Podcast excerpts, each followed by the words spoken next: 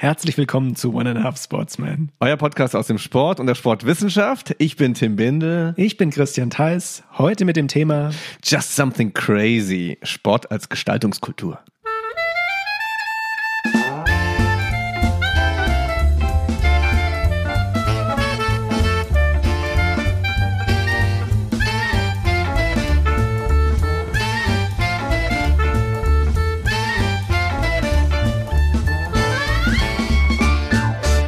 So, und ihr merkt, wir nähern uns einer englischsprachigen Episode an. Wir sind schon halb da, zumindest im Titel, Tim. Ja. Welcome, welcome, welcome. Ich glaube nicht, dass dieser Podcast mal ein internationaler wird. Challenge accepted. Okay. Die jungen Leute. Wie Ja. sieht's aus bei dir? Gut, Ja. schön, alles, Ja. alles gut. Ja. Ähm, Freue mich auf unser Thema heute, was wir gestalten. Und ich kann mich, ich möchte mich nicht komplett zurücklehnen, aber im Gegensatz zu der Episode vor vier Wochen mittlerweile, der Fitness-Episode, wo ich so ein bisschen den Hut auf hatte, gebe ich den imaginären Hut heute über den Tisch, Tim. Kann man das so sagen? Mhm. Ja. Du bist da drin. Also das wollte ich damit sagen. Du bist da ziemlich drin gerade. Lieblingsthema. Lieblingsthema. Und wenn ich, wenn ich darf, werde ich auch ausholen und das aller, was mir am allerliebsten ist, über meine Kindheit erzählen. Ja, also ich nehme meinen Job heute so wahr, einzugrätschen, liebe Hörerinnen und Hörer, wenn es einfach nicht mehr erträglich wird. Genau. Ach, wenn ich an die 80er Jahre denke. So, und der Ja. erste Eingriff. ja. Nee, schön, freue ich mich. Nee, da- Just das something ist, crazy. Ja, das sollte schön werden heute. Hast du mal, just something, hast du ein paar crazy Ideas gehabt? in letzter- Hast du mal überhaupt mal eine crazy Idee gehabt? Irgendwas, was du mal machen wolltest und nie Nein, umgesetzt hast? ich habe nur rudimentäre Vorhaben, weißt du doch. Ja, ich Ach, möchte herrje. Heliskiing, Ja. ich möchte eine Alpaka-Tour machen. ja, das reicht auch erstmal. Punkt. Ja. Genau. Alles hinschmeißen und irgendwie auswandern mit nicht mehr als einem. Finde ich Koffer? total. Ja, ist auch, also, Und was wäre da drin im Koffer? boah, müssen immer Ka so mit. Kaffee, Kaffee, deinen Kaffee. Och, nee, ich glaube, Siebträgermaschine. nee, ja, das, also die bräuchte ich natürlich vor Ort, aber ich finde auch äh, Kaffee in fremden Ländern schön. Mhm. Ja, also Gibt immer wieder viele, was gibt viele tolle Kaffeekulturen, ne? Super. Viele sagen ja die Italiener. Mhm. Die Italiener. Was ist mit den Amerikanern? Immer wenn ich in den USA bin, gibt's doch auch wieder hin und wieder wirklich guten Kaffee. Ja, aber ich glaube, die orientieren sich sogar Ah, an ja, das kann italienischen. Ja. ja. Also ähm, in Deutschland sind ja so die zwei, ich würde sagen, die zwei ursprünglichen Kaffeehochburgen Hamburg und München. Ja? Ja, München eher so italienisch angehaucht. Ja, stimmt. von den Hamburg würde ich sagen, noch, noch von der, von der Hanse her, sind noch die ersten, Ja. die mir damit Kaffee be. Genau, und von Hamburg her, ne? weil Mhm. einfach vom, vom Hafen viele Röstereien da Mhm. sind. Da beziehe ich auch aktuell meinen Kaffee her, möchte keine Werbung machen für eine Mhm. bestimmte Rösterei, aber wer in Hamburg mal ist, gibt mal, äh, ja, sucht's mal nach Röstereien und da gibt's ganz viele tolle. Mhm. Ja, auch so einzelständige, wie sagt man? Also, nee, keine, wie sagt man das? Also, Ach so, Äh, äh, kein, kein, keine- keine, keine Kette, Gro- ja, äh, sondern sondern, eine- ne, ein, wie sagt man? Hausrösterei oder sowas? So eine. Eine Craft. Craft. Ja, keine Ahnung. Also ihr wisst, was wir Craft- meinen. Ja, ja Kaffee, großes Thema, kann man sich mit beschäftigen. Willst du nicht? Ich kenne jemanden, der röstet seine Bohnen selbst. Echt? Ja. Cool. Ja, und da hat sich so, und das könnte dir auch gefallen, der hat sich so eine geile Röstmaschine äh, dahin, der bestellt Aha. sein, der kriegt seine, seine Bohnen direkt aus Afrika und da kommen da immer so Säcke an und wenn ich, ja, wenn ich Glück habe, kriege ich von ihm lecker gerösteten, selbst gerösteten. Oh, gib doch mal einen. Auftrag Ja? für mich. Hättest du gern? Na klar. Könnte ich jetzt auch was nennen, Ja. äh, Namen mache ich aber auch nicht, bringe ich dir mal, bringe ich dir mal mit. Mhm, schön, freue ich mich drauf. Mit dem kannst du dich ja gut unterhalten, weil der auch mit Malgraden und Crema und Mhm. allem drum und dran. Und der, der geht dann so weit, dass er, wenn du ihn serviert bekommst, dann auch so einen schönen Schwan in den Milchschaum reingeritzt Ja, das bekommst. mach ich dann Das auch. Machst du auch. Das ich Okay, auch, ich gebe genau. dir die, ich gebe dir die Telefonnummer. dann Ja, ich brauche am besten so eine. Arabica Robusta Mischung, weil ich Mhm. ja viel äh, mit Milch trinke und die Robusta Bohnen geben immer so eine schöne Crema mit. Also meistens ist das so 70 30, sagt man so Mhm. für Cappuccino, 70 Prozent Arabica, 30 Prozent Robusta Bohnen. Die Robusta Bohnen sind allerdings viel billiger für die Kaffee-Nerds aus uns. Deshalb sind zum Beispiel Mischungen oder reine reine Arabica Mischungen ähm, teurer, oft viel teurer als eine Mischung aus Arabica und Robusta. Die Robusta wachsen weiter unten und sind gegen irgendwelche Schädlinge nicht so anfällig wie die Arabica. Irgendwie sowas, ne? Boah, boah da weißt Ja. du sogar jetzt mehr als ich. Ja, ja, ich glaube, deswegen heißen sie auch so. Mhm. Und es gibt irgendwie einen Schädling, der entweder nicht so hoch, wahrscheinlich, wahrscheinlich wachsen die tiefer, ja, weil der Schädling ähm, nicht so hoch kam. Das heißt, die Arabica wachsen höher und deswegen sucht er mit dieser Schädling. Ah. nicht kommt. Kann sein, dass es ganz, ähm, ganz äh, dünnes Halbwissen ist, Okay. aber solche Geschichten musste ich mir da auch schon mal anhören. Mhm, Also ich habe ganz, ganz tolle Bohne, gerade aus Peru. Mhm. Ganz tolle Bohne aus Peru. Und in der Tat 100% Arabica. Ich habe mal ein bisschen tiefer in die Tasche gegriffen. Aber da merkt man doch die Crema, sage ich jetzt mal. Die Robusta-Bohne hatten auch mehr, die hat übrigens auch mehr Koffein. Mhm. Auch interessant. Ja, dieses, dieses kulinarische Konnoisseurtum ist bei mir vor allem beim Wein, aber auch nicht zu tief vorhanden. Da macht es mir schon auch Spaß, über Regionen und Rebsorten nachzudenken. Ich hatte es auch mal ein bisschen mit Bier, mit Craft Beer, wo Mhm. ich wirklich auch so einen, einen tollen Laden hatte um die Ecke, wo ich öfter mal war. Tolle, viele, also vor allem durch die USA-Besuche. Kannst, du, kannst du sagen, was Craft Beer genau? Ich bin da nicht so in der Craft Beer Thematik. Was macht das besonders? Das ist kein industriell gefertigtes Bier, das heißt, das sind meistens Aha. kleine, oder es ging von kleineren Chargen aus sozusagen. Das sind also, da gibt es eine Riesenszene, vor allem in den USA. Da gibt es viele, viele kleine Microbreweries, nennen sich die. Okay. Das heißt, die können also immer wieder geschmacklich auch was verändern und von einer Saison auf die nächste Mal anderes Bier machen. Craft ist einfach handwerklich Mhm. hergestellt und auch nicht eben über Jahre und Jahrzehnte irgendwie das Zeug durch die Maschinen gepresst. So. Mich Und wundert, dass die großen Brauereien nicht auch mittlerweile auf ihre Flaschen irgendwie, oder machen sie? Machen sie Sechs sogar? Prozent des deutschen Marktes ist der sogenannte Craft Beer Markt. Becks ist da schon eingestiegen Ah. und hat eine Craft Beer Linie. Es ist natürlich alles dann so, so halb sein, weil es wirklich eigentlich nicht der Sinn des Craft Beers ist, Genau. da auch Industriebier zu haben. Aber einer der größten sogenannten Craft Beer Hersteller ist Samuel, Sam Adams aus Boston. Das war so die ersten, die so ein bisschen Mhm. Craft Beer gemacht haben. Aber es ist irre, in den USA zu sein. In jeder, in, in jeder im Vorort, in jeder Stadt bekommst du, hast du auf dem Zapfhähnen, hast du fünf verschiedene Biere, die du eben drei Straßenecken weiter noch nicht gehabt hast. Das finde ich ja Und geil. das ist toll. Das ist toll, ja. Das ist auch so ein bisschen Leben in Szenen, gell? In dieser, Ja. so Kraftbier-Kultur ist so ein bisschen, du hast auch schon mal gesagt, tätowierte Männer mit Bärten ist so die Beispiel. Kraftbier-Kultur, ja. Da gibt's viel, aber USA ist das gar nicht so aufgeladen mit solchen Identitäten, wie du sie beschrieben hast, sondern das, ist ganz normal, dass es so. Mhm. da eben unterschiedliches Bier gibt, wie es bei uns Wein gibt. Hast du dann da irgendwie ein Pale Ale oder ein IPA oder ein Stout und hast einfach ganz viel auf dem Hahn und bei uns kriegst du halt das immer gleiche Pilz. Mhm. In verschiedenen Städten mal ein Kölsch und ein Weizen auf dem Fass und das ist, das ist irgendwie traurig. Ich trinke gern Bier und in den USA bin ich da auf den Geschmack gekommen. Schön, ja. Toll der Podcast, die, die Episode heute. Ne? So Ja, ich finde ja. auch schön, wir sind mal voll weg von unserem Sport und Ja. ich würde sagen, wir jingeln uns mal schnell in the News Ja, rein, dass wir vom Craftbier wegkommen.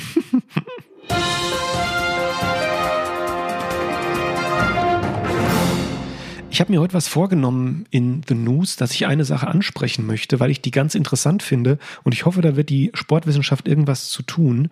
Ähm, ich glaube, wir haben ja im Thema Corona das, äh, ich sag mal, den schweren Winter hinter uns, wenn ich das mal so sagen kann, ja. Ähm, und mich würde wirklich interessieren, ob schon Sozialstudien in der Mache sind, die den Sport betreffen und ähm, Dropout-Thematiken. Ja, dass die Leute sich anderweitig beschäftigen, dass Vereine Mitglieder verlieren, etc. etc. Das finde ich ganz interessant und mich würde das sehr interessieren, inwieweit dort die Sportkultur aktive Mitglieder Ja. verliert.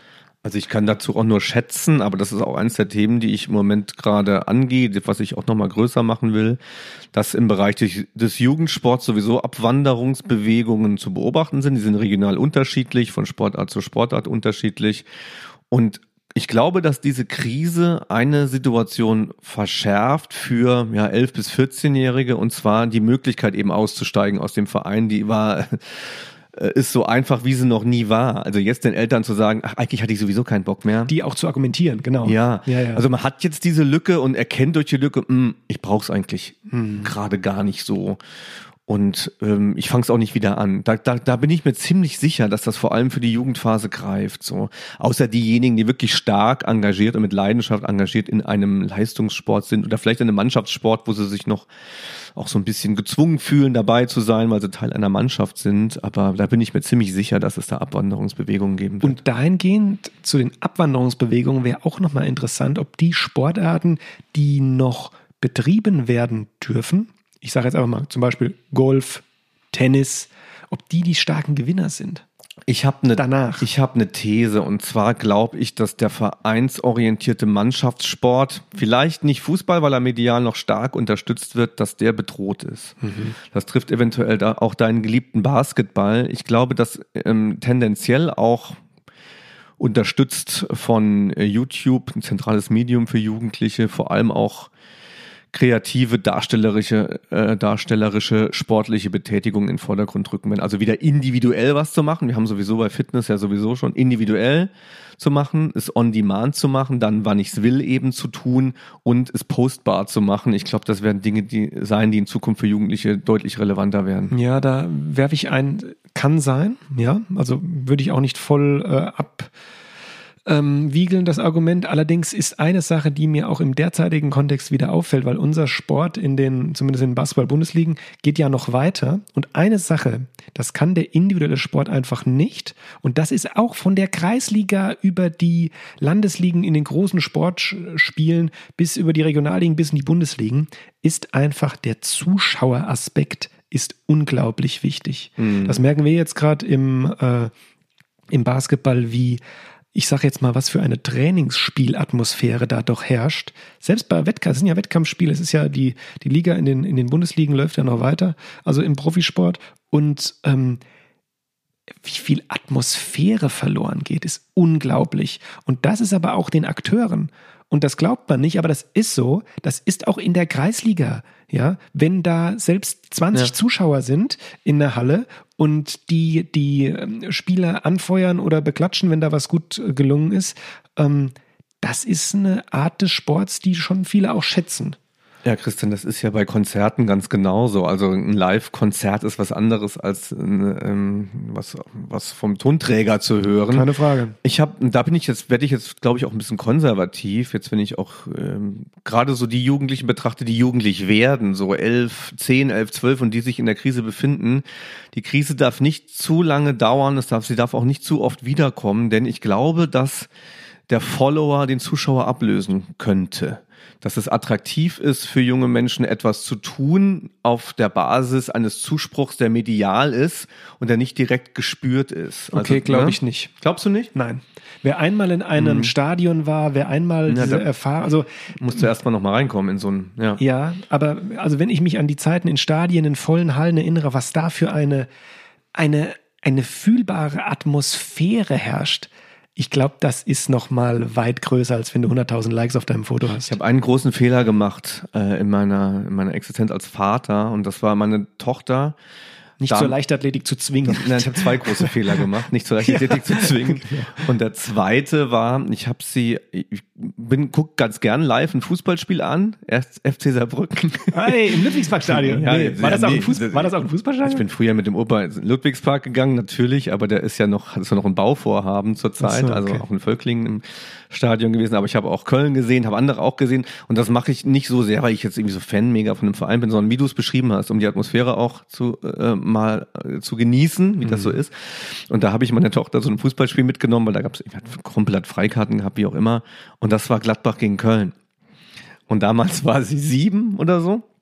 Und das war ihr erstes Fußballspiel und es, war, es wird ihr letztes gewesen sein. Sie hatte, Papa, dieser, dann haben die sich da angeschrien, wie die Scheiße vom Dom oder was dann so geschrien und da geht von 50.000 Personen nichts als Hass aus und du stehst da mittendrin völlig traumatisiert. Sie wird nie wieder in ihrem Leben ein Fußballspiel sehen oder in einem Stadion sein, wo mehr, als, mehr als tausend Leute sind, glaube ich. Da habe ich auch mal eine schöne Geschichte zu vor fünf Jahren ungefähr. Ich werde die beiden Vereine nicht nennen, aber ich war damals noch Schiedsrichter in der fünf Jahren, keine Ahnung, in der Oberliga oder irgendwie sowas. Und ich habe ein, ein Mentoring mit, ein Mitgang gemacht in die zweite Liga. Also so mit einem Schiedsrichter, der war mein Mentor gewesen, ja. Und da durfte ich dann mitgehen in die Vorbesprechung, durfte mir dann auch das Spiel anschauen in der zweiten Liga damals und ähm, so weiter. Und ein anderer Kollege, der mit ähm, von einer von den drei anderen Kollegen hat seine auch, ich glaube, sechs- oder siebenjährige Tochter dabei gehabt.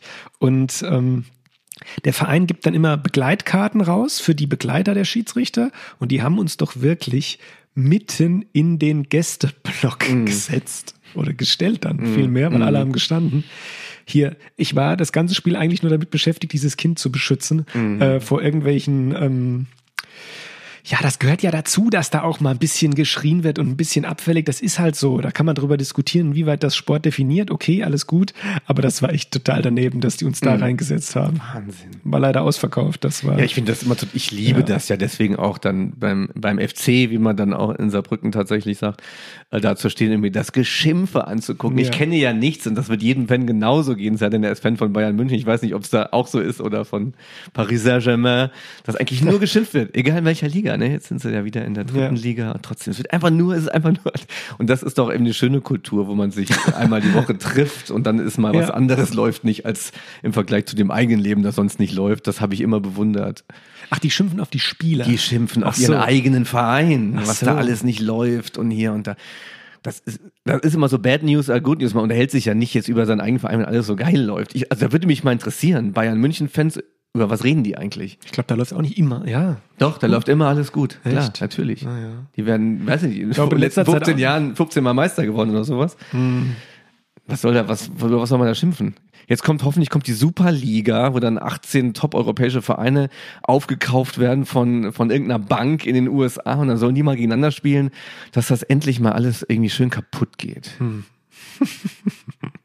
das wünsche Ja. ich mir wirklich, dass das ganze Ding mal echt, also. Aber von der. Seite ist Ja. ja. für den, ich sage jetzt mal, sowohl auch für den Pädagogen, der sich mit Entwicklung von Menschen beschäftigt, aber auch den Soziologen, ist ja diese Corona-Pandemie total interessant. Hm. Also ich hoffe, da wird noch einiges. Vielleicht machen wir auch was. Mal schauen, ähm, ob wir Ja, da genau. irgendwas vor, von, von der äh, lostreten können. Ähm, ja, aber das wollte ich mal in the News ansprechen. Es ist ja The News, genau. Ich, ich, ähm, und vielleicht müssen wir da ein bisschen mal The News trennen von den ganzen Transitions oder wie heißt denn das, was vor The News kommt? das war das Intro. Das Intro. The News muss ich glauben, also ich, wenn ich unseren Podcast mal kritisch betrachten darf, The News muss sich von Intro mehr unterscheiden. Und insbesondere von der folgenden Transition jetzt gleich. Ja. Sollen wir das mal versuchen, dass wir Wir wenigstens versuchen das dass wir jetzt mal. Wir jingeln uns mal raus und wir gehen Was in was das- völlig, völlig anderes kurz in die Transition. das für News sein? Ja. Alles nur Geschwätz.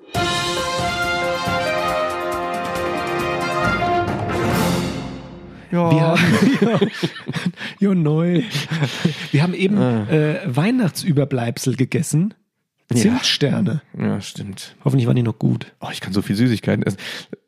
Ähm, ist das, passt das jetzt in Transition, dass wir einfach Das weiter super, ja. irgendwas erzählen? Wollen das die Leute hören? Ich glaube schon. Ne? Ja, ich glaube auch. Ich glaube, die wollen einfach so Geschwätz hören. Ich habe es ja immer verglichen ne, mit zwei Leuten, die hinten im Auto sitzen, während man selber fährt und man macht das Radio aus und hört denen zu. Ne? Das muss irgendwie unterhaltsam sein. Das heißt, ich glaube, solche ähm, Blicke und Analysen, gesellschaftliche Analysen gehören da rein in so einen Podcast. Also so die Welt zu betrachten, sich selbst zu betrachten und daraus irgendwie ein Thema zu machen. Also ich esse unglaublich gern süße Sachen. Und zwar bin ich total hängen geblieben. Da merke ich schon wieder den Am- Amerika-Fan in mir, Reese's. Das ist alles, was so Erdnuss mit gesalzenem Karamell und äh, Schokolade. Das ist Reese's. Okay. Super famous in, in USA, orange. Und dann ist das so ein Bräun, das ist ein bisschen 60er Jahre, altes Ding. Okay. Sau gut. Was, wie sieht's bei dir aus mit Gesalz, mit Salz und Schokolade in- und Karamell in der Ich Kombination? muss leider eher sagen, Richtung Schokolade geht mein Mhm. Trend so. Mach mal Salz dazu. Ja, Mhm, ehrlich? Absolut. Okay. Und äh, was auch von den USA rübergeschwappt ist, Bretzel. Also diese Salz, Bretzel, ja. Salzbrezel in Schokolade drin. Ich bin süchtig danach und letztens hatte das sogar Aldi im Sortiment. Nein. In diesen 200 Gramm Tafeln. Ich bin wahnsinnig geworden. Okay. Und dann geht so ein Ding immer einen halben Tag auch drauf. Ich muss dann immer wieder, ich muss dann da immer wieder hingehen. Ist das eine Sucht? Ich denke ja. Ja, Ja. okay. Und ich bin sogar schon ein oder zweimal dann in letzter Zeit nachts aufgewacht Du hattest Lust auf Pretzel. und musste, musste Schokolade mit Pretzel essen. Nachts. Okay. Ist das nicht traurig? Ja, äh, ich kriege Was, immer. was, für profanen Dingen ich mich da so leiten lasse? Und ich komme jetzt gerade von einem Gedanken nicht Ja. los. Ich muss Mhm. kurz das Thema zurück auf dein Fahrbeispiel. Entschuldigung. ja. Aber Pretzel, positiv Pretzel. unterstütze ich das. Ja. Mir ist eine Sache im Studium passiert, im Sportstudium, mit Fahren. Ja. Ich habe jemanden abgeholt. Du hast gerade gesagt, einer Wer ist sitzt- gefahren? Ja, ich bin gefahren. Jetzt pass Wohin auf. bin ich denn gefahren? Ich bin gefahren. Ach so. So, pass auf. Es ging zum Schwimmbad in Koblenz und ich habe Freibad? Nee, ins, ins Hallenbad zu einem Sportkurs, ja. Okay. Und weil du eben gesagt hast, jemand hat hinten gesessen und hat Ah, sich ja, ah, unterhalten. ja, oh, das ist schon ganz lange her, das habe ich vor einem halben Jahr gesagt. Ja, genau, aber das, Ja. davon kam ich nicht los. ja? Und dann habe ich eine Person abgeholt Und ich komme davon heute nicht. Ich habe ihn bis heute, ich muss ihn mal zur Rede stellen, irgendwann nochmal. Ich habe ihn abgeholt an seiner Ein Wohnung. Kommilitone? ja, ein Kommilitone. Und er hat sich hinten hingesetzt und wir sind gefahren. Und ich war irgendwie nicht, es Ach, war vorne ach frei. so. Ja. Ach, das und, ist geil. Und ich war irgendwie, ich war so perplex, ich bin einfach gefahren und habe gedacht, das war ein Promi. ja, ich hab gedacht, bin ich jetzt hier der, Ach, äh, ist das bin ich geil. jetzt hier der Chauffeur? Ach, ist das geil. da, ich, also irgendwann muss ich nochmal ja. schreiben. Was äh, rechtfertigt einen? Ich hatte äh, sich Entweder hat er Angst wenn gehabt, vorne wobei- bei, bei Corona jetzt äh, total gar kein Thema. Ja, das ist schon ungefähr, äh, ist schon, äh, oh Gott, bald acht Jahre her. Mhm. Ich habe im Taxi lange Zeit Scruple, äh, Scruple, Scruple Scruple, gehabt. Scruple gehabt, mich hinten hinzusetzen, weil ich dachte, das ist unhöflich. Aber das mache ich jetzt sehr selbstbewusst. Wenn ich Taxi fahre, sitze ich immer hinten. Du? Ja, das kann man machen. Kann man machen. Das kann man Da machen. ist, glaube ich, der Taxifahrer, die Taxifahrerin auch froh, wenn man nicht immer vollgelabert wird und nur einfach da rumfährt und Ja, so der, wie, na, wie lange musst du heute noch fahren? Ah, schon. Letztens hatte ich ein Taxi mit so, mit so Blaulicht-LED drinnen und das war so ein bisschen Disco-mäßig. Das war echt Okay, ganz cool. ich Ja, war so in so einem Party-Taxi. ja ich, nicht explizit, aber ich habe mir sofort diese Nummer dann eingespeichert und jetzt fahre ich manchmal, rufe ich manchmal extra dieses Taxi, Oh ja. setze mich hinten rein, habe blaue LEDs um mich rum und fühle mich wie Tim Bindel. Schön, Tim. Ja. Ich mag diese Episode. life. Ich mag Okay, diese komm, Episode. Ja. Ja. Genau, ein bisschen was das aus meinem Leben. schöne Transition. Ja. Und jetzt kommt ein bisschen was. Now we're actually at the crazy thing. Something crazy Mm. Geht's now. los? Geht's gleich los? Ja, gerne. Ja, würde ich sagen, oder? Wir starten mal in Medias Res feuerfrei.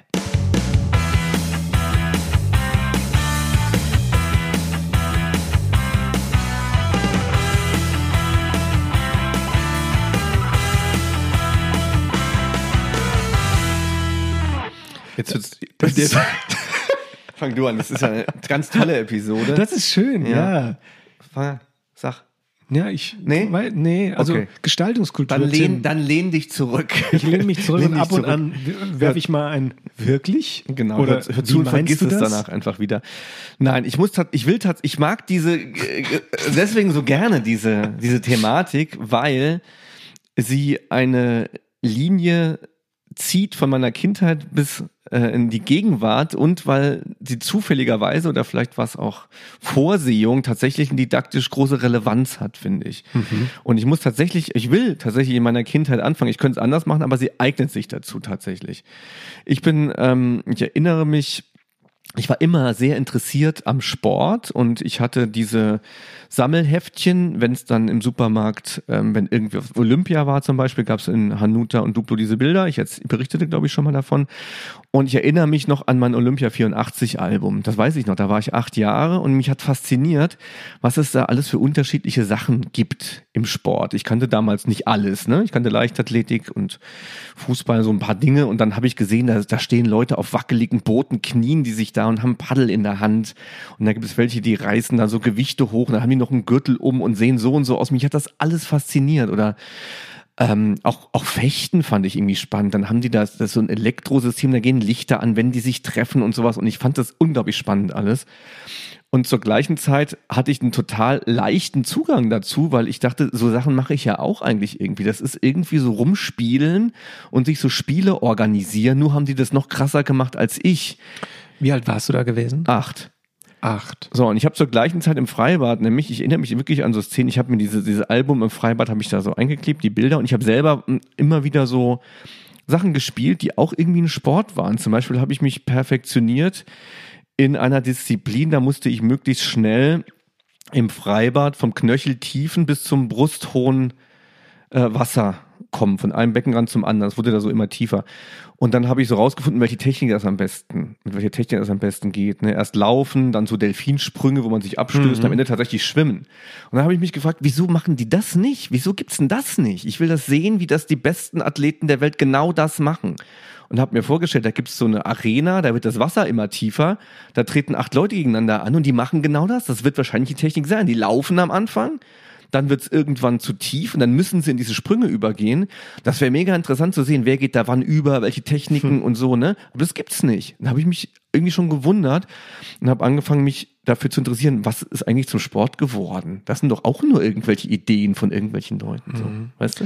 Das Ja, ist für ich- mich so der Einstieg. Ich verstehe das und das ist eigentlich eine gute Hinleitung auch zu der Gestaltungskultur, Mhm. sage ich jetzt mal, was überhaupt wer dafür verantwortlich ist, was für Disziplinen es jetzt vielleicht auch gibt. Mhm. Aber da stellt sich für mich eine ganz ähm, rudimentäre Frage an dein Leben, sag ich jetzt mal.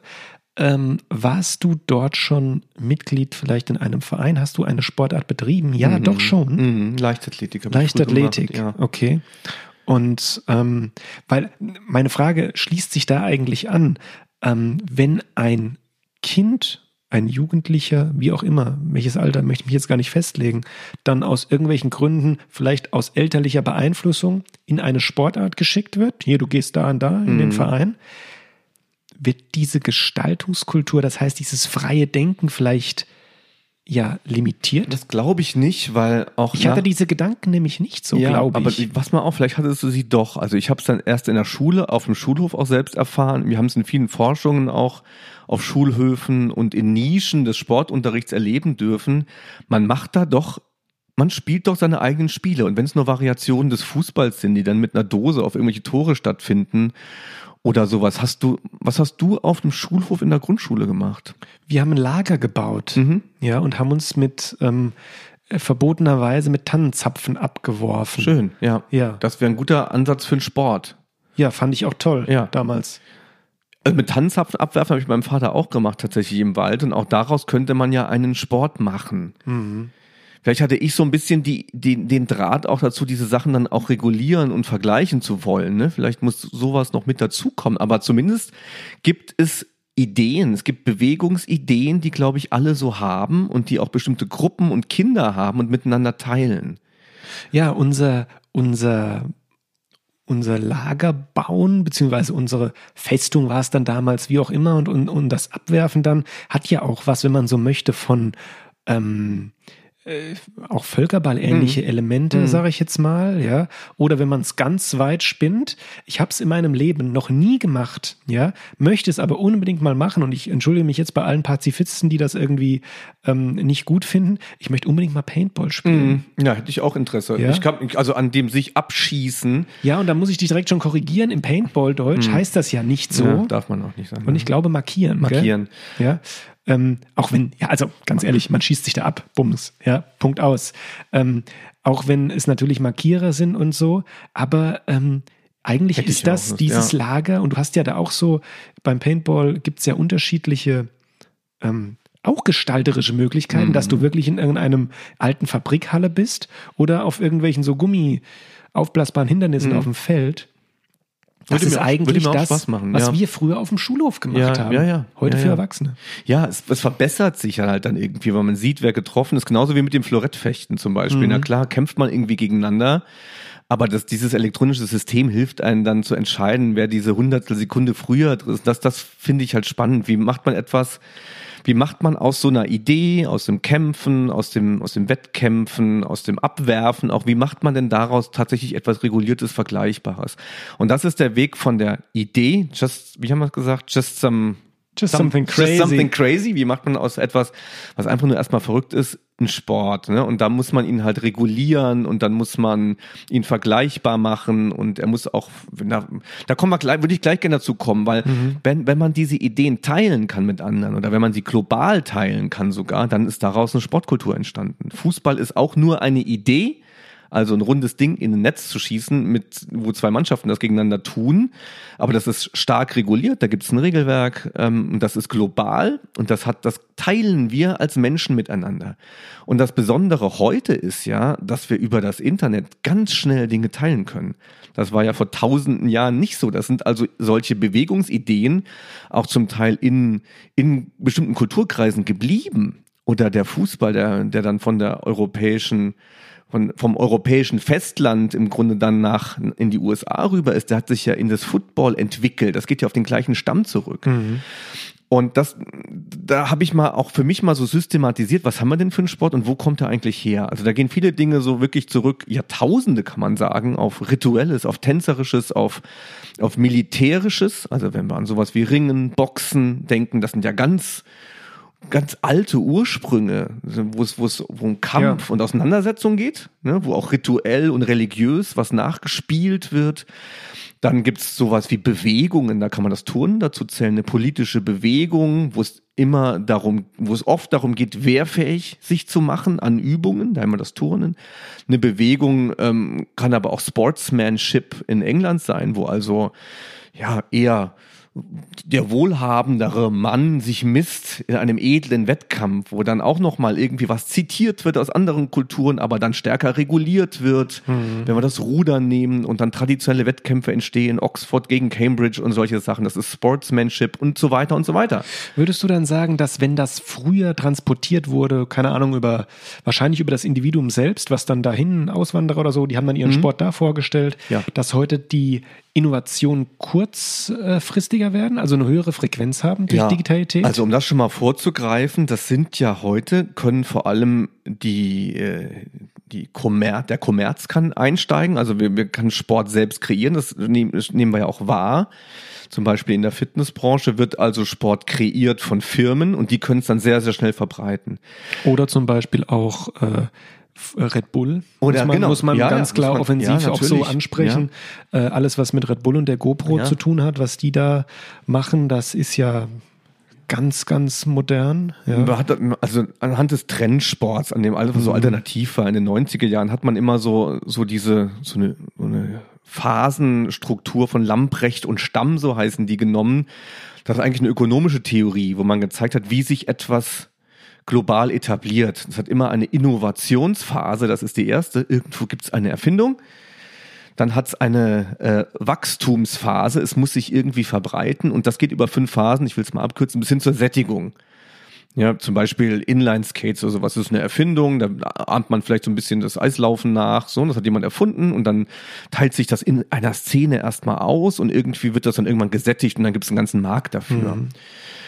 Und heutzutage kann man da so diese Wachstumsphasen auch medial einfach überspringen. Also mit, mit viel Geld braucht man auch nicht mehr irgendwie die Szenen. Das war vielleicht noch in den 90ern, 2000ern so, dass man dann bestimmte Opinion-Leader damit bestückt hat. Heute kann man das überspringen. Diese Wachstumsphase kann man mit mit Geld überspringen. Ja, aber man, man überspringt diese Wachstumsphase eigentlich nur mit Geld, weil man eine gewisse Etablierung vorgaukelt, mhm, sage ich jetzt mhm. mal. Ja, Klar. weil man Reichweite erzeugt, jeder sieht es, dann wird drüber gesprochen und so weiter und so fort. Mhm. Ja, ähm, ich möchte eine Rückfrage stellen, die du vielleicht beantworten kannst oder auch nicht, aber sie ist trotzdem interessant für unsere auch Sportlehrerinnen und Sportlehrer da draußen, die Thematisierung im mhm. Sportunterricht von, ich sage jetzt mal, Trendsport, innovativen Sportarten, ähm, wird die der Kreativität, die diese Sportarten haben, überhaupt gerecht? Weil eigentlich wird sie, werden diese Sachen, ich sag mal,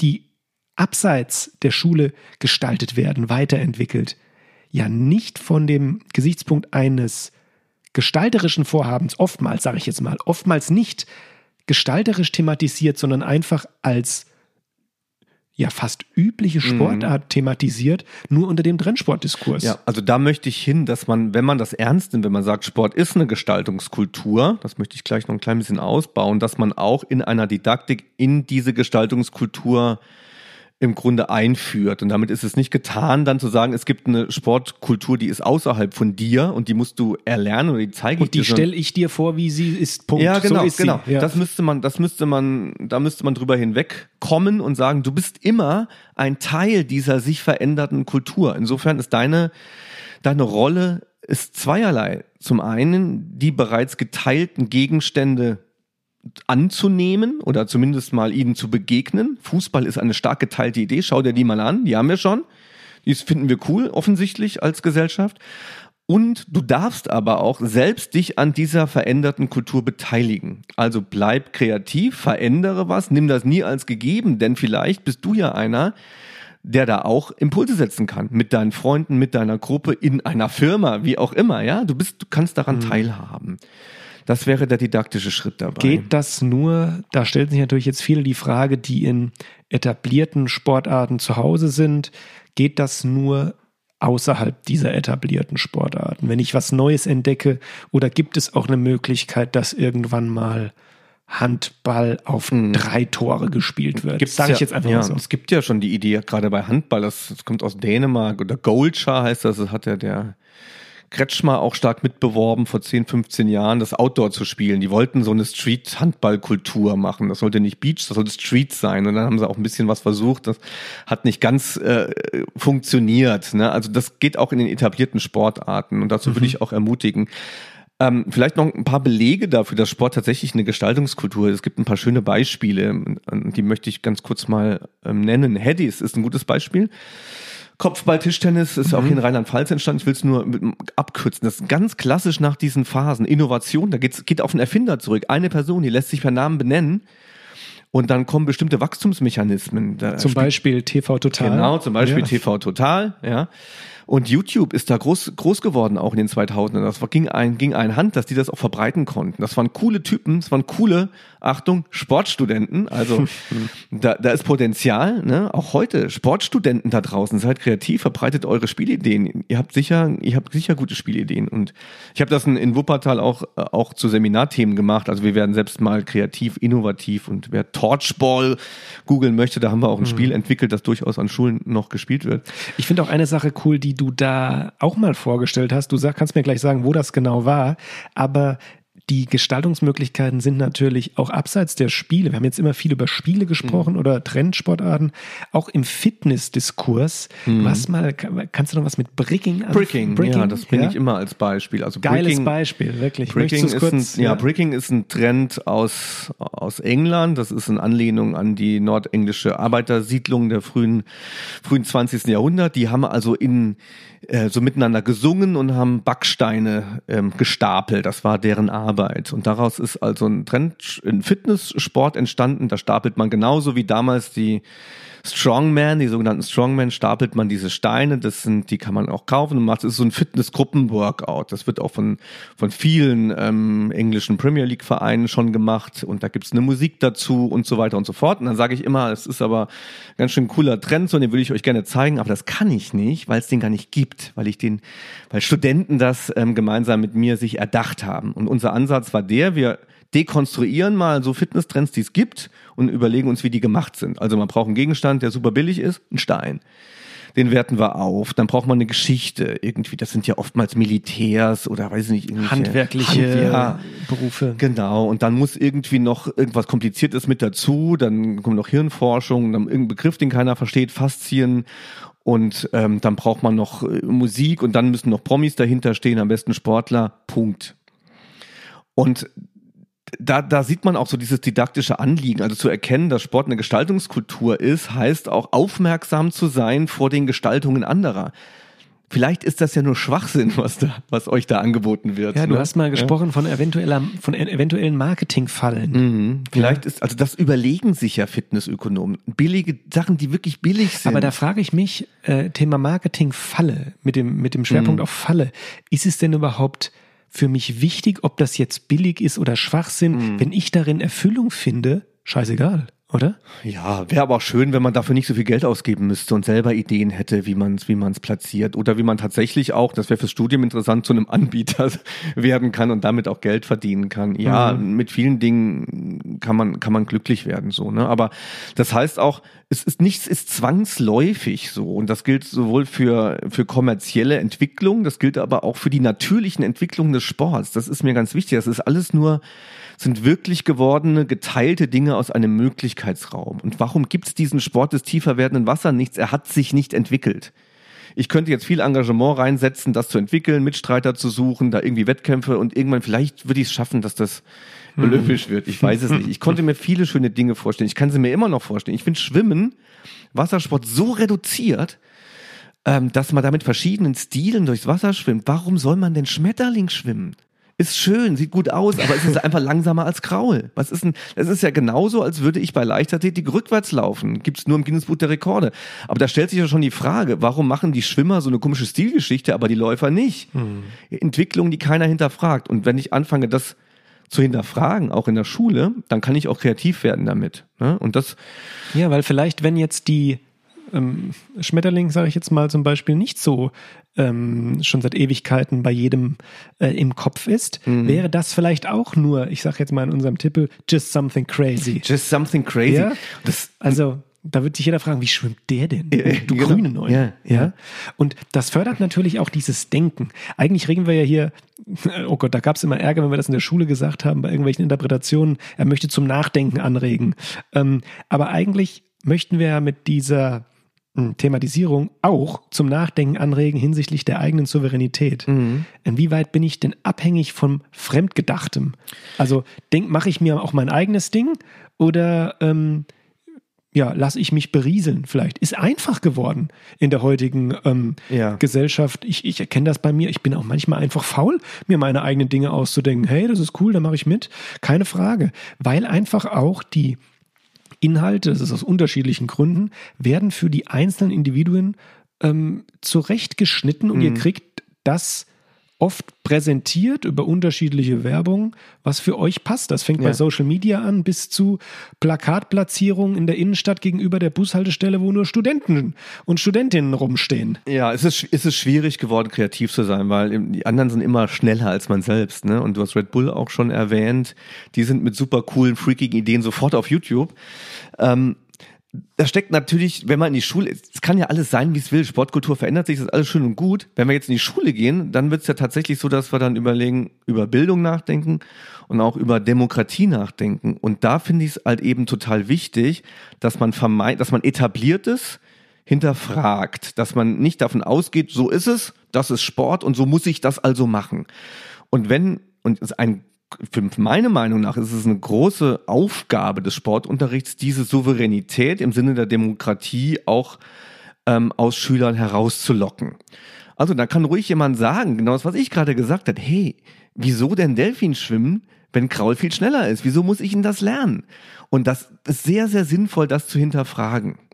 Und dann Kommt muss, allerdings ja, in der Schule nicht gut an. Das sage ich auch direkt, ja, gell? das muss aber, das muss aber ankommen. Und wenn dann eine Lehrkraft keine Antworten hat und nur sagen kann, es ist aber halt so, Weil es im Lehrplan steht. dann, Auch gern genommen. dann ist es nicht Bildung. So, das kannst du ja im Verein dann machen. Mhm. Die, die, das hatten wir sowieso schon immer gehabt, die Thematik. Was im, das gehört dann nicht in die Schule. Ja, klar, das etablierte Zeigen, erklären, das ist ein traditioneller Stil und damit ähm, hat man auch ein bisschen äh, Aristokratie ausgedrückt. Ja, im Brustschwimmen noch viel mehr. Warum soll ich Brustschwimmen? Das ist ja noch viel absurder. Ne? Ich finde Brustschwimmen deswegen gut, weil man sich dabei unterhalten kann, weil immer die Diskussion ist, was lernen Kinder zuerst? ich finde oder Brust? Brustschwimmen deshalb gut, weil es eine Überlebenstechnik ist. Ja, stimmt. Nein, ja, wirklich, ja, voll ja, ernst gemeint. ja. Also, Äh, Genau, aber ähm, das kann in der Schule ja durchaus gemacht werden, Sport zu hinterfragen. Ich finde Handball auch echt problematisch. So, ich verstehe den ganzen Zwischenraum zwischen diesen Wurfkreisen nicht. Was machen? Den braucht man überhaupt nicht. Die laufen immer wieder an einen, an diesen Halbkreis daran und dann laufen die da an dem Kreis entlang bis sie ins Tor werfen. Ein, ein fast schwachsinniges Spiel, finde ich. Also das, das Spiel funktioniert nicht. Trotzdem macht es irgendwie Bock. So, ne? Okay, gut. Wir teilen das, aber ich glaube, da gibt's noch bessere Ideen. Und dann kommt man selber auf die Idee und dann teilen wir erstmal in kleinen Gruppen was. So müssen in der Grundschule anfangen. Da sind Spielideen. Ähm, entwickelt was, entwerft was. Wir haben das, in, ich habe das in Wuppertal, als ich noch Praxis machen durfte, damit tolle Sachen auf ganz einfacher Basis gemacht. Keulerei hieß eins. Da hat man sich so Keulen aufgestellt und man musste die mit Bällen bei dem anderen abwerfen. Das war, das war die ganze Regel. Und dann gucken wir, was passiert. Natürlich kloppt man sich dann irgendwann, da muss man eine Regel erfinden. Okay, Leute, wir können uns hier nicht irgendwie schlagen, so, ne? Und dann, da kommst du ran an die, Ha- an, an die Hardware von Sport. ja. Und Basketball ist ja auch nichts, das ist ja auch eine Erfindung im Grunde. Da hat der Naismith, ein Arzt, gesagt, ja, gut, er zitiert dann auch das mesoamerikanische Ballspiel, wir bauen das so auf. Und das, Ja. Dann ist es weniger verletzungsanfällig als das Football auf dem Boden. Die Ziele müssen nach oben. Also Genau. alle dürfen Sport. Der Frisbee ist eine Erfindung. Ich habe es in, in der letzten Folge ja schon äh, gezeigt. Und was für Studenten, wenn ich das äh, mache im Kurs, ganz verstörend ist, schaut, schaut euch mal Hobbyhorsing an. Ein Trend aus Finnland. Genau, wo Mädchen, das hat was fast, fast so wie WWF Wrestling, das ist so halb Schauspiel, halb ernst. Das mit dem Stockpferd, gell? Genau, wo man Ja. mit dem Stockpferd Dressurreiten macht. Und das ist fast, fast eine feministische äh, Linie, das Ganze. Die Mädchen Okay. sagen selbst, wir können hier ungestört unser Ding machen, ohne dass Jungs das machen. Die haben null Bock darauf, die Jungs. Ja, wir wollen hier mit Steckenpferden einen Parcours reiten und wollen uns das so halb humorvoll bewerten und auch, uns auch ein bisschen da reinfühlen. Das ist genau wie Wrestling, nur mit Steckenpferden und einem, ein bisschen anderen Zielhorizont, ne? Aber Ja. es ist halb Schauspiel, halb ernst und also überall entstehen so Pflänzchen des Sports. Und, Die haben es aber ne? natürlich, da muss man unsere Gesellschaft auch ja, hart ins Gericht nehmen, die haben es schwer bei uns, da überhaupt irgendwie Anklang Mhm. Ja. zu finden. Natürlich gibt's durch ähm, du hast eben schon gesagt, moderne digitale Möglichkeiten, auch für diese kleinen Pflänzchen, äh, Wege, sich einer breiteren Masse schneller als früher vielleicht Ja. ähm, zuzuwenden. Aber das ist doch schon mit einem, also ich glaube, da braucht man schon ein großes Durchhaltevermögen, wenn man zum Beispiel deine neue Sportart irgendwie, ähm, wenn man dann auch sogar noch kein Geld hat, irgendwie populär zu machen. Naja, ich muss sie ja als Akteur erstmal nicht populär machen. Ich kann sie ja tatsächlich mit meinen Freunden einfach nur im Schwimmbad machen.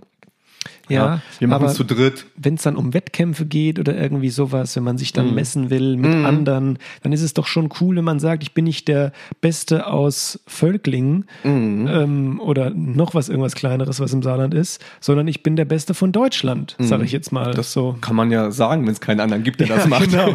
Richtig. Ja. Genau, wir haben früher verrückte Sachen auch gemacht. Auch so einen Tennisball gegen die, die Rückwand der Turnhalle und da durfte er dreimal aufkommen und dann war der nächste dran. Wo sind all diese Spiele? Gut, die sind alle nicht im öffentlichen äh, Wettkampfbetrieb, aber trotzdem sind sie, glaube ich, wichtig, genauso wie in der Musikszene Indie-Musik wichtig ist, weil sie unsere Kultur einfach reich machen.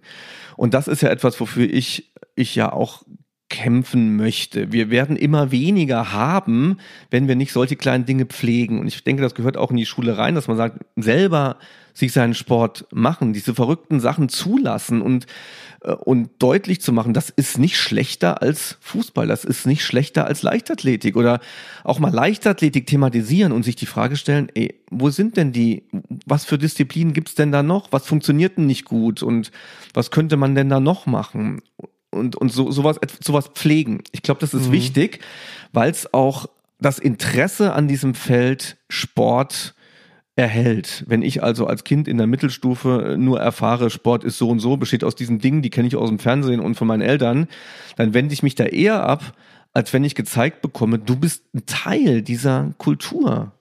Du darfst, und das geht alles zurück auf Spielideen, du darfst spielen. Sport ist Spielen. Und Spielen kann sehr, sehr vieles sein. Ja, und kannst du vielleicht zum Abschluss, weil wir kommen äh, zum Abschluss unseres äh, wissenschaftlichen Blogs, nochmal sagen, im Sinne von Just Something Crazy, die Gestaltungskultur, Tipps für unsere Hörer, Hörerinnen, weiß jetzt gar nicht, in der Schule, abseits der Schule, vielleicht einfach so ein Gedächtnisanstoß, kann man das so richtig sagen? War das der Sinn oder so ein kleiner ja, hinter, hinter, ja. Den, hinter den Sportarten die Spielidee entdecken. Mhm. Nochmal. Ne? Das, das finde ich wichtig. Also nicht zu früh an den, an den Techniken arbeiten, die diesen Sport bedienen, sondern zurückgehen und sagen, aus was besteht dieser Sport eigentlich? Was ist denn eigentlich Fußball? Ein Ziel mit einem, mit einem Fuß und einem, Ball äh, treffen. Was ist denn eigentlich Leichtathletik? Erster sein, am weitesten springen, am besten sein und dann schauen, wie man aus diesen zentralen Ideen noch, noch bunteres und anderes gestalten kann und nochmal schauen, wie das alles allein schon im kindlichen Spiel veranlagt ist, Nachlauf. Habe ich mit Studenten letztens gemacht, um mich auf eine Kinderfreizeit vorbereiten. Chase Tag, ja,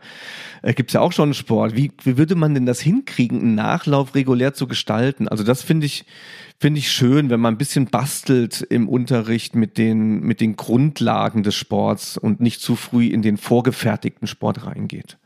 Ja, und da können wir eigentlich vielleicht, ich gebe noch mal eine Sache nach draußen. Leute, vielleicht hat ja irgendeiner einen Blueprint von euch in der Schublade liegen, wo er sagt, hey, das möchte ich schon immer mal einer breiten einer breiten Masse präsentieren. Schreibt uns eure Spielideen via Instagram oder Ja. per E-Mail.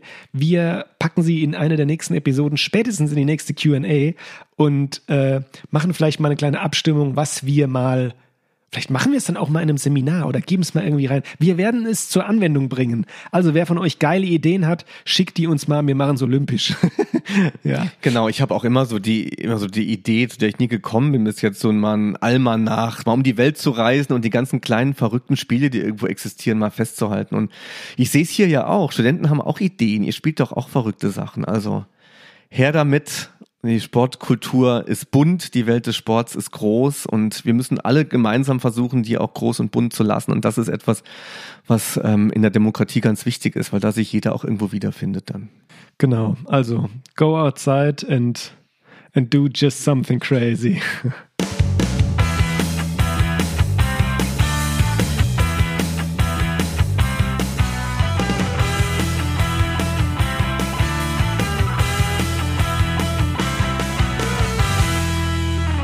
Ja, wir haben uns ja vorgenommen, dass wir in den Transitions nicht mehr so sehr aufs vergangene Thema eingehen.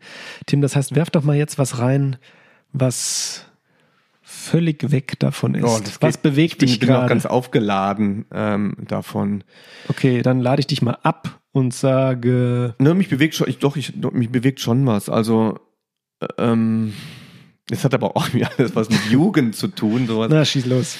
Ähm, ich bin wieder, ich, ich, ich schreibe auch ähm, wieder vermehrt, ich schreibe so nebenher auch ein bisschen nicht wissenschaftliche Sachen, so weil es mich entspannt und mir gut tut, weil ich mit Sprache da ein bisschen versuche zu jonglieren und gucke da so ein bisschen zurück und schreibe Geschichten so aus meiner Jugend ein bisschen äh, auf und das mache ich zur Zeit wieder.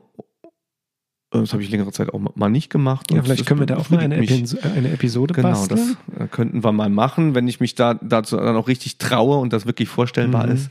Dann kann man das machen. Aber da hängen auch immer so Geschichten aus der Kindheit und der Jugend drin. Und irgendwie Okay. hat es dann doch was mit dem Thema zu tun. Ich erinnere mich auch mit meinem Vater im Freibad, da gibt es ganz tolle Vater-Sohn-Geschichten. so. Schön, also bald vielleicht eine Lesung, eine, eine Podcast-Lesung.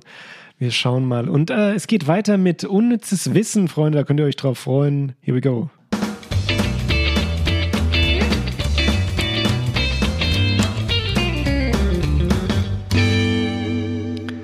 So, in einem Blog Unnützes Sportwissen bin ich über einen Artikel gestolpert, den ich vor längerer Zeit schon mal gelesen habe aus der Süddeutschen.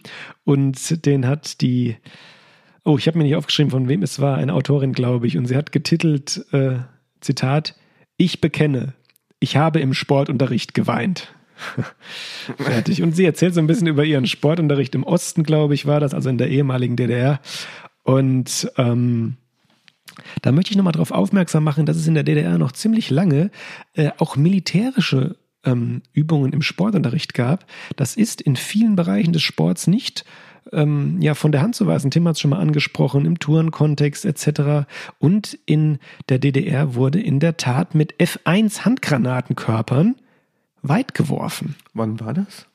Ich habe jetzt keine Jahreszahl. Aber genau. Man kann es ungefähr eingrenzen, wenn man Ja, genau. in CDDR ist. Ja, Ne? also das war natürlich keine richtigen, Mhm. ähm, keine scharfen Granaten und auch keine entschärften Granaten, aber es war in dieser Korpus von einer klassischen Mhm. F1-Splittergranate und ähm, ja, äh, da wurde der Schlagball da durch, der Schlagball. Schlagball wurde abgelöst Ah. durch Handgranatenweitwurf. Warst du ein guter, warst du ein guter Ballwerfer? Ja. Ja, immer? Ja, mhm. Ich konnte immer gut Ball Wie weit werfen. hast du geworfen? 200 Gramm Ball? Oh, das weiß ich nicht mehr. Okay, ja gut. Und vorher war es ja 80 Gramm Ball. Hast du mal zuletzt noch mal mit einem 80 Gramm Ball geworfen, da reißt dir den Arm aus. Nee. Wenn du mit so leichten Sachen Ach so, fest doch, ja, ja, wie du ja. kannst, ne? Das gab es doch auch mal bei Schlag den Raab damals oder Schlag den Star. Irgendwie so war das Federweitwurf oder irgendwie sowas. Ah, so eine kleine, okay. So eine. Daune, eine. Daune.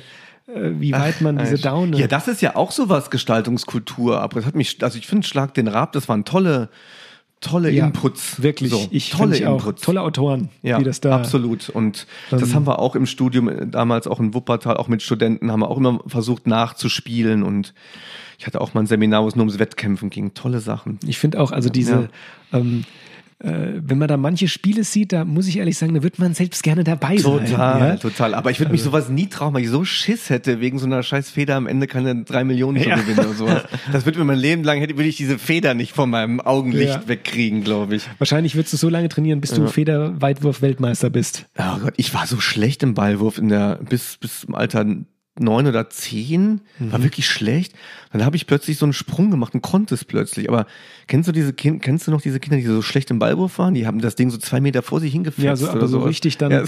zehn Zentimeter in den Boden. Ja, ja, das ist Wahnsinn. Ja. Das ist genau wie die, die immer mit zwei Beinen auf dem Weitsprungbrett landen, statt mit einem Bein auf den abspringen. Du wirst wahnsinnig. ja. So, Alter, lauf auf das Ding drauf und dann letzter Schritt. Ja, gut.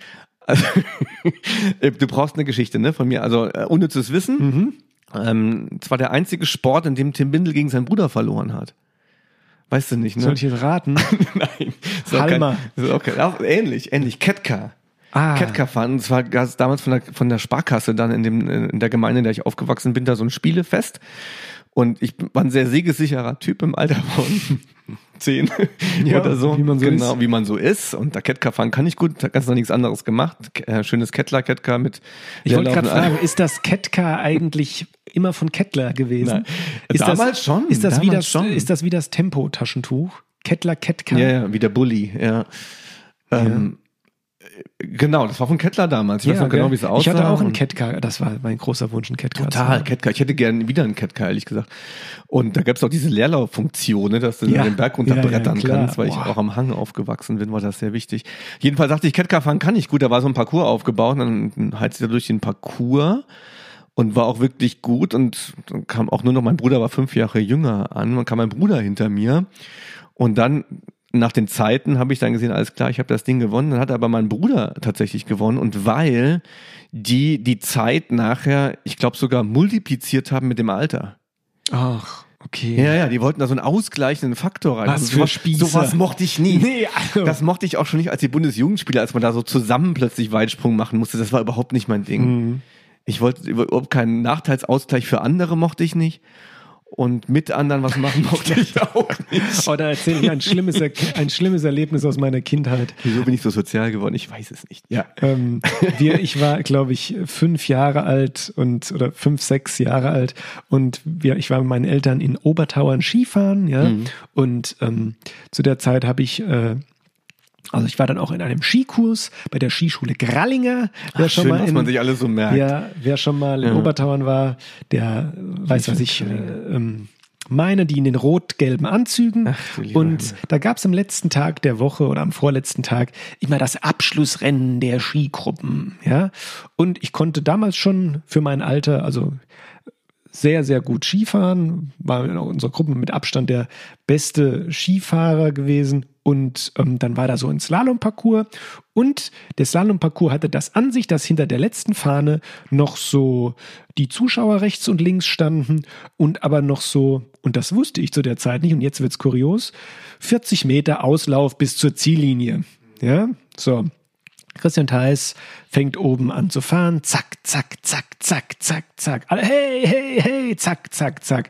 Ich um die letzte Fahne. Meine Eltern und Großeltern waren auch noch dabei. Oh Gott, was für Erinnerungen. Standen neben hinter der Bande rechts und hey, hey. Und ich schwing hinter der letzten Ahne, fahr ab und winke zurück. Und alle, nein, weiter, weiter, Ah. Du weiter. bist so ein Trottel. Ja. Du bist und so ein Loser. Ich, ich habe das nicht gerafft. du bist so ein Loser. Dein Leben Und wäre ich völlig stand anders vor verlaufen. der, hinter der letzten Fahne und musste noch anschieben, weil es so ein Auslaufstück war. Und ich kam einfach viel zu spät. Ich hätte mit Abstand den ersten Platz gemacht und war einfach so nicht platziert. Dein Leben wäre ganz anders verlaufen. Du würdest jetzt da sitzen, wo ich sitze. Ich war am Boden zerstört. so ein Mist, ey. Blödheit da, wirklich. Wir müssten mal eine Kategorie da hinten raus machen, die größten, größten Enttäuschungen im ja, Sport. das, ich habe auch Platz- das einige. ist meine Ja, größte Enttäuschung gewesen, glaube ich. Ich hab auch- ich habe sehr geweint. Ach, das ich muss kann ich ehrlich sagen, ich habe sehr geweint. Ich hätte Fußballstar werden, wahrscheinlich wetterig deswegen so gegen Fußball. Ich hätte, ich wäre gern Fußballstar geworden, aber ähm, damals war das auch noch so, ich glaube, mein Eltern, das Bild, der Bildungshintergrund meines Elternhauses war ein Hindernis. Ich habe also gar nicht zu dem Sport, ich musste Leichtathletik machen. ich weiß nicht, irgendwie, wir haben nie drüber gesprochen, aber es war, glaube ich, meinen Eltern fern, mich zum Fußball zu schicken. Ähm, und dann hatte ich einmal bei Jugendnet für Olympia, wurde ich eingewechselt. Durch irgendeinen blöde Zufall bin ich in diese Mannschaft gekommen, die nur aus Fußballern bestand. Und ein paar dachten, auf dem Schulhof mache ich eine ganz gute Figur. Und da war mein Opa auch da, der Fußballfan war, weißt du, FC und so. Dann wurde ich eingewechselt und noch vor der ersten Ballberührung ist jemand in mich reingesprungen und ich hatte eine Oberschenkelprellung und musste sofort wieder vom Platz. Oh, Das war mein einziger offizieller Einsatz im Fußball. Einzige. Ja. Ja. Ist mir noch, ist mir noch ganz, ist mir noch vor Augen, wie ich dann da traurig da saß und ach du lieber Himmel, der Sport, ey. Der macht Sachen mit einem. Aber deswegen sind die Erfolge auch so schön. Für diejenigen, die sie dann auch mal haben. Ja, ich frage mich immer, ob, wenn man das in Relation setzt, ob die Enttäuschung oder die Erfolge überwiegen. Ja, aber es gibt doch Leute, die zum Beispiel mit Blick auf Schulsport einfach nur Niederlagen haben, wenn sie einen schlechten Schulsport hatten, oder? Was muss das, Ja. für, ein- was muss das für ein Leben sein? Doch, ja, auf alle Ja, ja Fälle. klar. Ne? Das ist ja auch ein Problem, ne? Und da gehört die, gehört didaktische Empathie dazu, das zu erkennen, sagen, Leute, das geht ja nicht. Ich sage ja auch immer, man muss auch gewisse, auch etablierte Sportarten im Schulsport mal so ähm, verkomplizieren, dass auch andere die stärksten sein können. Und auch viele, viele Inhalte machen, die einfach nichts mit Wettkampf zu tun haben, wo es gar nicht darum geht, besser oder schlechter zu sein. Ja, aber Weißt du? ja, gut, Wettkampf macht es natürlich auch immer spannend für die Leute. Ja, Wettkampf aber ist cool, die ja. Aber die Wettkämpfe kann man auch mal so machen, dass Ja. nicht immer der mit der besten Kondition, Ja. also ich sage jetzt mal ganz ganz rudimentär, Kondition gewinnt, sondern dass das gekoppelt ist mit Reaktionsgeschwindigkeit, taktile Reaktionsgeschwindigkeit oder irgendwie sowas. Aber es gibt so Leute, die, da kannst du machen, was du willst. Egal, was du machst, die werden immer verlieren. Glaube ich. Also, Verlierertypen. Nein, aber auch, auch ah, dieses, das hatte ich auch mit Studenten auch, da waren auch Nein, Kinder ich dabei. glaube weißt das du? nicht. Ich du glaube kannst das nicht nicht. jeden Wettkampf so gestalten oder Nicht so jeden. umkonstruieren. Nein, weiß ich ja. Weißt du? Äh, Doch, aber es gibt auch schon Sachen, dann musst du was mit Geschicklichkeit machen oder Was irgendwas. ist, wenn, wenn die Kinder ungeschickt und unsportlich sind und Ja. dumm sind?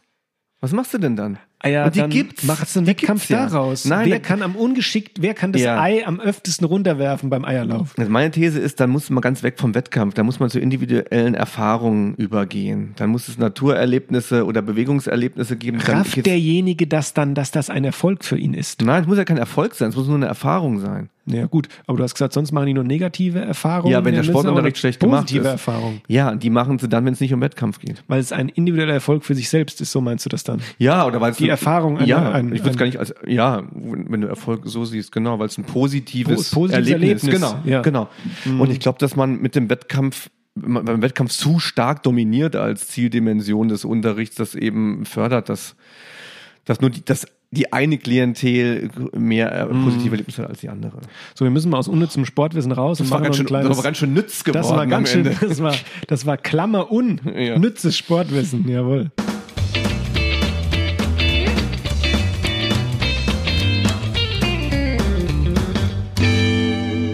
So, noch was als Outro, Tim. Was war dein schlimmstes Erlebnis im Schulsport und wie hättest du es gestalterisch gerne umgestaltet, dass es nicht so schlimm gewesen wäre?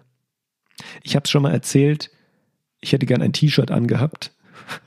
Ihr wisst, was jetzt kommt. Ich war zu meiner Schulzeit ja in der fünften Klasse noch etwas properer, äh, properer Mhm. be, bestückt. Mir war der Schwimmunterricht ganz unangenehm. Ich hätte den gern mit einem T-Shirt bestritten. Einfach daher gesagt. Hm. Nee, ich habe keine so wirklich die, ja, ich mochte Notengebung in der Situation Sprung beim Turnen nicht. Und ich mochte das auch im Sportstudium, explizit Sprung.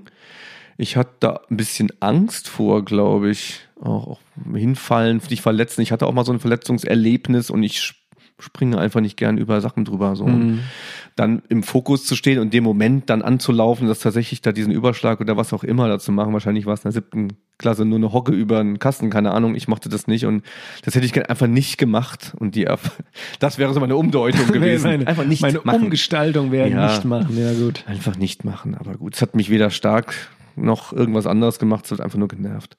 Ja, schön. Dann hatten wir eine gestalterisch ziemlich variable Episode gehabt. Schön Ja. gestaltet heute. That was crazy, guys. Ja, vielen Dank fürs Zuhören. Ich weiß nicht, ob es klar geworden ist, dass da irgendwie individuelles Erleben auch in tatsächliche Sportwissenschaft übergehen kann, aber vielleicht. Ja. Schauen wir mal. Ja, genau. Feedback bitte. Jawohl. Und Und sonst verbietet mir sowas in Zukunft. genau, dann setzen wir Tim Bindel hier ein Ende und sagen Danke fürs Zuhören. Das war One and a Half Sportsman. Ihr habt eine Frage? Wir hatten eine und eine Antwort und ein bisschen was von mir. mein Name ist Christian Theis. Und ich bin Tim Bindel. Gestaltet was Schönes. Tschüss.